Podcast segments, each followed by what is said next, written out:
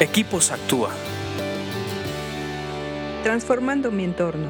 Vamos a continuar con nuestros podcasts de Equipos Actúa. Me da muchísimo gusto estar aquí con ustedes porque estamos estudiando el libro de Proverbios y siempre es una riqueza estudiarlos, leerlos y compartirlos, porque se encuentran verdades que nos ayudan a tomar mejores decisiones en esta vida tan agresiva en la que estamos. Si te han gustado, dale me gusta, eh, compártelo, mándanos un correo que nos va a dar mucho gusto tener noticias tuyas. Vamos a continuar con Proverbios 6, eh, Proverbios 18:6, que dice así, con sus palabras los necios se meten continuamente en pleitos, van en busca de una paliza.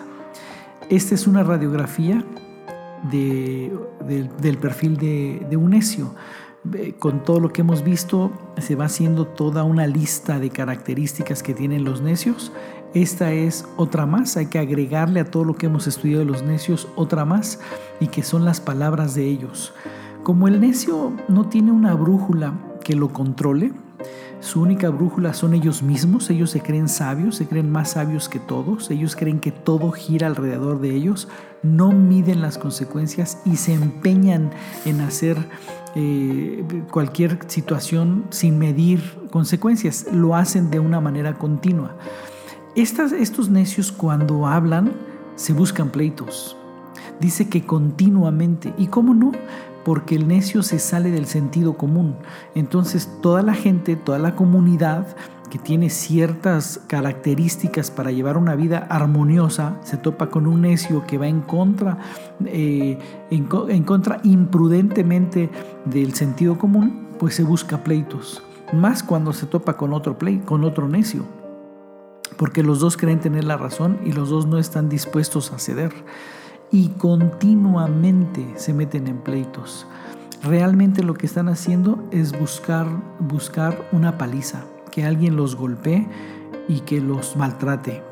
Eh, el necio no entiende, el necio no tiene la capacidad de entender que hay verdades y principios superiores a él, externos a él, que lo pueden llevar a una vida estable y una vida de éxito.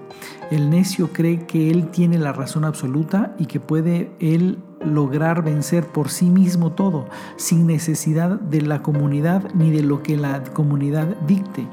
Y estamos viviendo y vivimos en comunidades donde el sentido común debe o debería ser una, eh, una norma para que pudiéramos vivir más eh, establemente.